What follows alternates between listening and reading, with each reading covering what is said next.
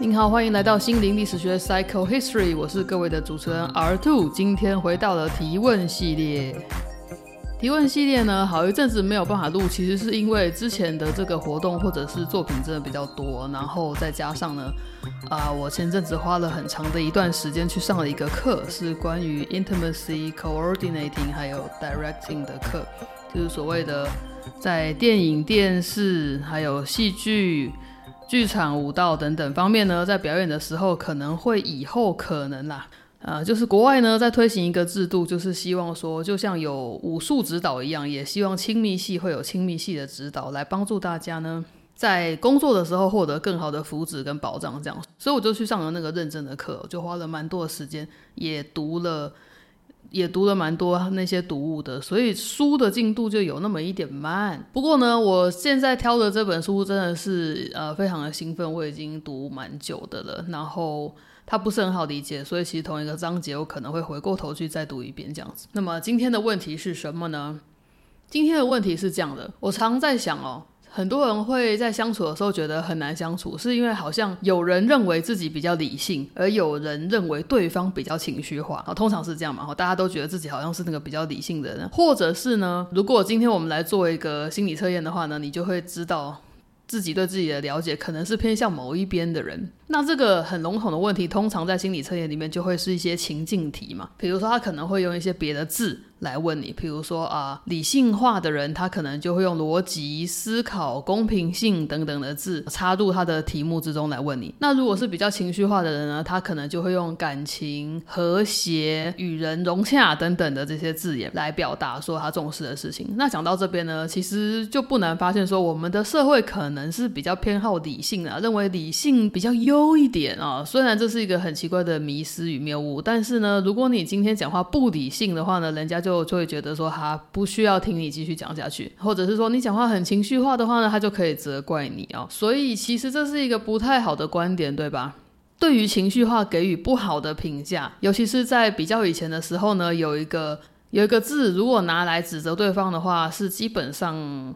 绝对呆呆的那个字就是歇斯底里，其实没有什么人是歇斯底里的，他只是逻辑跟你不一样而已。OK，好，所以因为这样呢，所以情绪化这些字眼可能很多人都不敢承认，所以就不知道大家对自我的理解是怎么样的。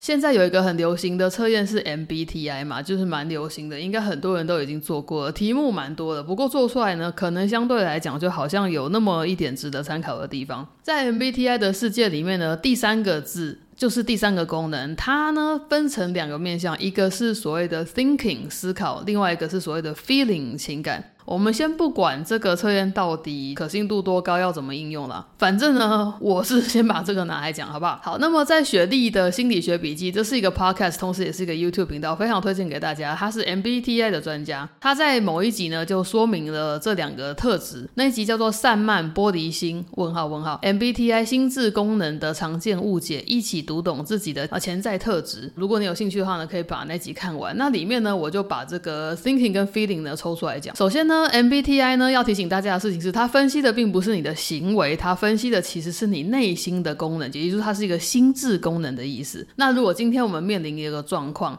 比如说我们去公司上班，公司就规定说早上九点上班，下午五点下班，然后要打卡，每一个员工都应该这样子的哟。是 T 的人，thinking 的人，他就会觉得说，那不管自己家里有什么状况，或者是我是怎么偏好的人，反正公司规定就是这样子。那这我觉得公平，每个人都一样。但是对 F 的人来说，这个 feeling 的人来说，公司规定九点五点这个事情，他如果是做决定的人，他会想说，嗯，这个决定影响了多少人，怎么样影响他呢？或者是说，这个决定是不是跟我内在的价值观是相符的呢？那因为每个人的内在价值观都不一样嘛，所以其实 F 可能就会因为不同的员工的状况，跟他们一一的调整他们上下班的时间。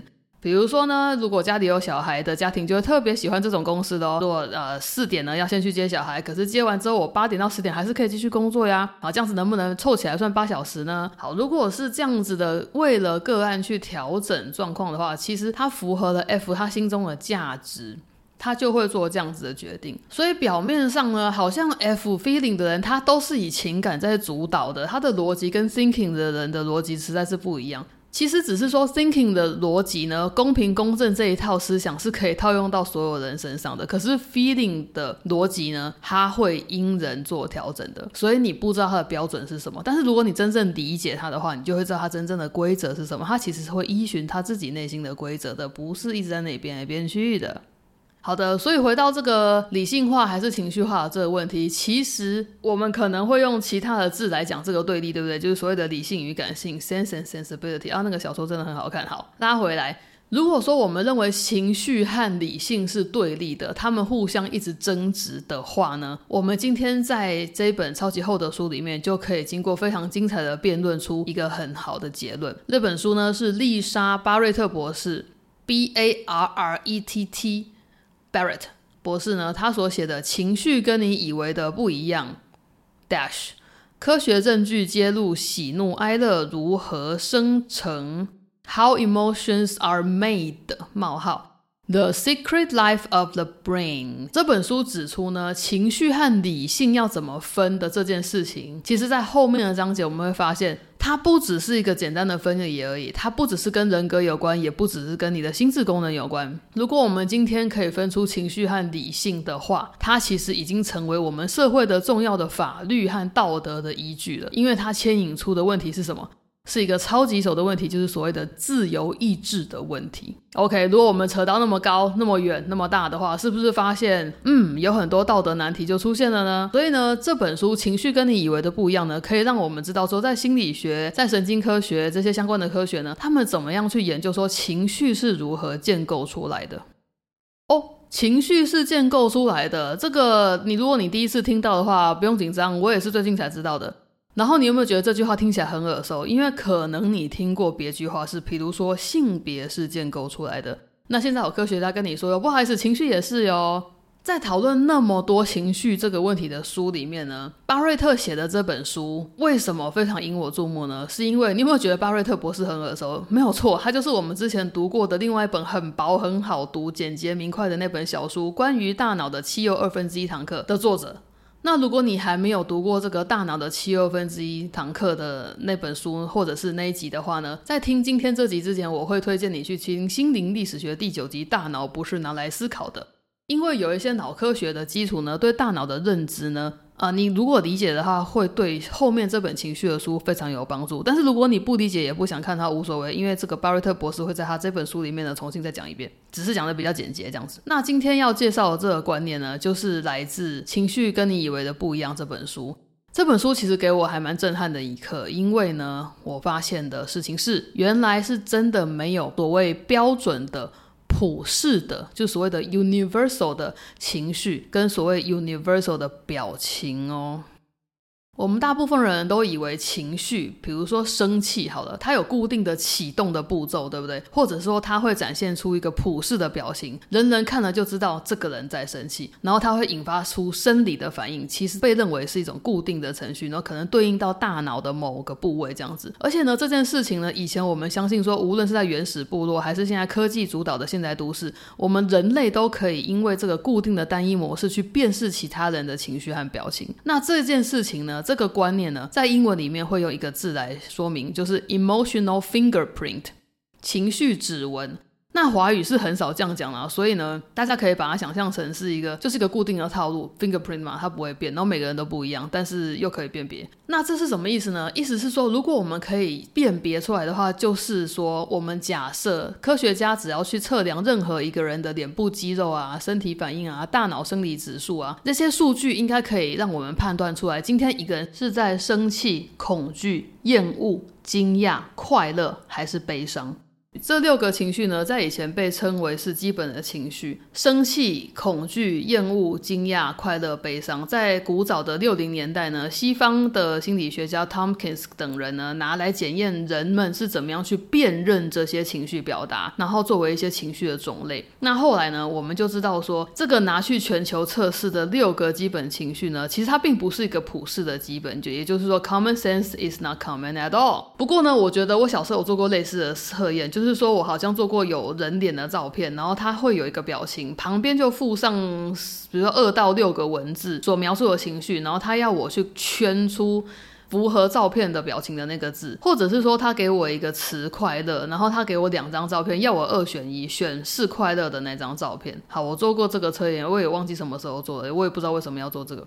但总而言之呢，这种测验好像是拿来检查基础的心智能力的嘛。不过我就会一直觉得有点奇怪啊，怎么不多做一点更进阶的表情呢？这个会分这种基础表情有什么用吗？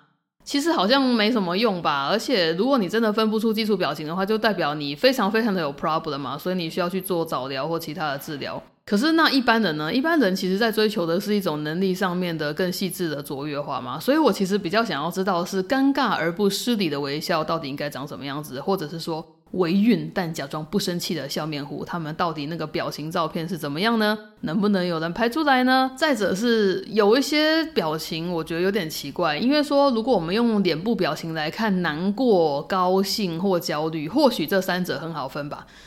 但是会有很难分的，比如说恐惧跟惊讶，呃，恐惧嘛，很害怕；惊讶是哇，那可能是好的或坏的惊讶。这可能在眼睛跟眉毛都会蛮激动的。那怎么办？我今天是要看嘴巴来分辨吗？还是怎么样？而且就不要说种族文化不同、性别不同，可能也是差蛮多的吧。比如说生气跟恶心，好的，生气跟恶心难道好分吗？就是一个人生气的时候，可能就是眼睛眯起来，然后眉头皱起来，然后嘴巴一瘪。或者是有些人会露出牙齿吗？我不知道。可是恶心的那种的那个表情，可能有时候也蛮像的吧。好，所以这样子想一想，是不是就觉得情绪好像没有单一的具体形式？这个时候呢，书里面的神经学家会告诉你说，大脑啊，它有很多的部位，其实都不只有一个目的的功能，就是它有一个核心系统，它同时可以去思考、记忆、决策、判断，它会有视觉、听觉、经验、知觉等等多样的情绪。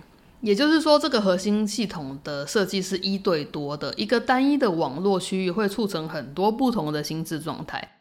所以说，传统上可能很多人以为一对一的形式，特定的大脑区域具备专用的心理功能，其实是一种不太对劲的想象。接下来要讲关于大脑的两个观念，然后这个观念呢非常吊诡的，就是形成我们观念的方法，一个叫做模拟，一个叫做概念。然后呢，附带一提，此时此刻我们才在这个书的第二章，大概四十九页附近哦，所以这本书我真的是不知道需要做几集才能把它做完。在第二章里面呢，我们会知道说，我们的大脑会利用概念来模拟外在的世界。如果今天没有概念的话，我们就会在一个经验的盲区里面 （experiential blindness），经验上的盲区，就是你不知道那是什么的地方。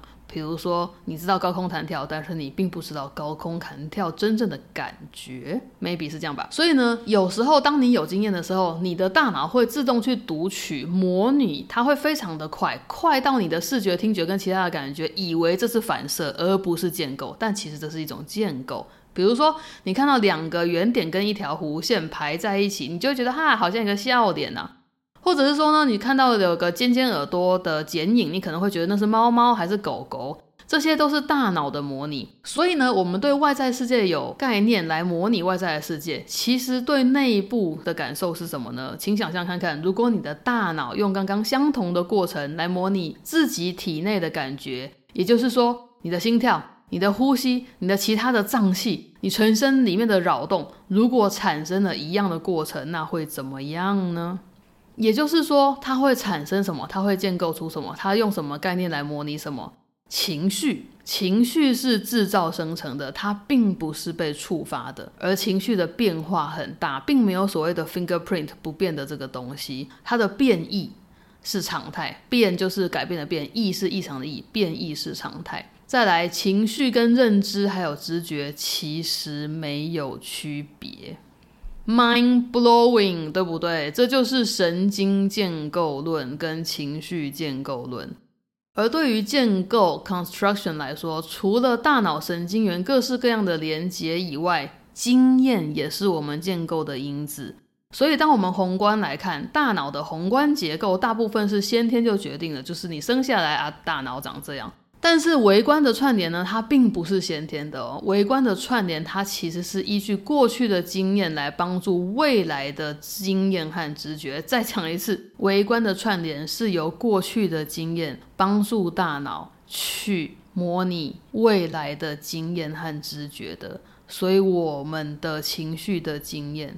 很重要，在这本书里面呢，会用情绪的实例 （instance of emotion） 来指称，比如说生气是一种很多种表现的一种实例。你的生气跟我的生气的表达方法完全不一样，不过我们都在生气。好，所以是一群里面有多样的一种实例。那如果我们今天要讲所有的快乐、所有的悲伤呢，我们就会统称为情绪的种类，它会说是 emotion category。最后呢？我们平常所习惯说的脸部表情呢，这本书会希望把它中性化一点，把它讲成是一种脸部形态 （facial configuration）。好，也就是说这本书尝试把一些基础的东西重新定义，来让大家可以有比较新的概念去想象它的科学上的发现，这样子。然后这会有一点困难，因为我用念的，你根本就听不懂我在攻啥小。不过你用看书的话呢，就会是比较清楚的一个状态。最后，当然这个情绪建构论哦，是在一个更大的科学传统的底下，就是 construction 嘛，建构论。construction 的重点就是他认为我们的经验和行为是脑内和体内生物性的处理，在那个 moment 被制造出来的。好，所以这个信念呢是这样子的。好，要先有这个这个价值观，才可以比较了解说这本书它在谈论什么。最后呢，当我们进到下一章的时候呢，就会被很多的实例和研究的成果打到点上，发现其实没有普世的情绪，这是一个迷思。Universal 的情绪并不存在，不会有所有所全世界所有人种都可以辨识的表情跟动作，其实并没有。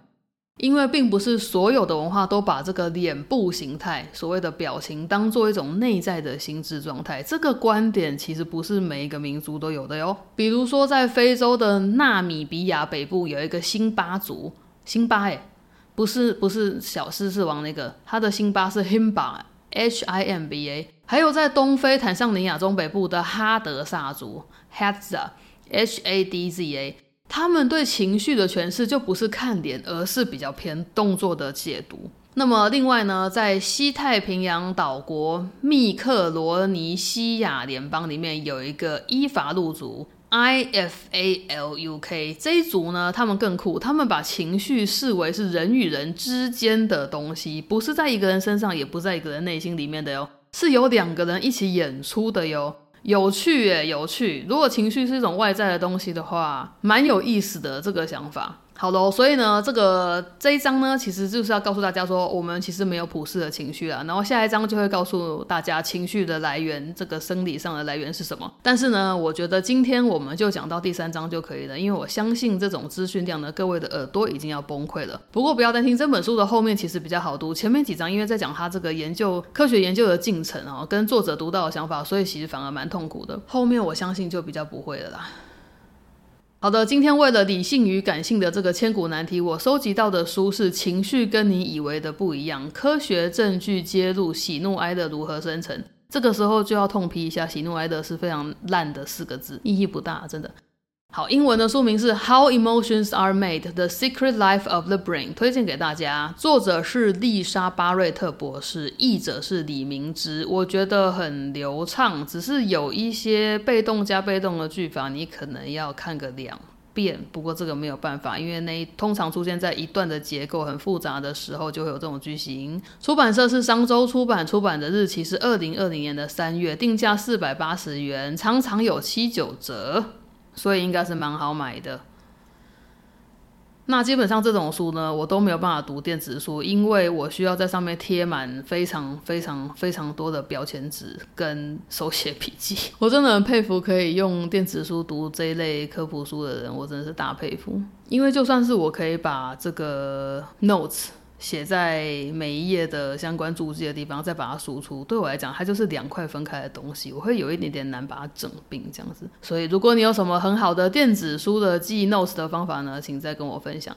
感谢各位来心灵历史学这边玩。如果想聊天，请去 IG 的讯息盒，请按赞、留言、加分享、订阅频道并开启小铃铛。感恩，我是阿兔，心灵历史学，下回见喽。我们还会继续讲这本书呢，拜拜。谢谢大家来这边玩。如果要聊天，可以去 IG，请按下楼留言，请按赞、留言、加分享、订阅频道、开启小铃铛。感恩心灵历史学，下次再见，拜拜。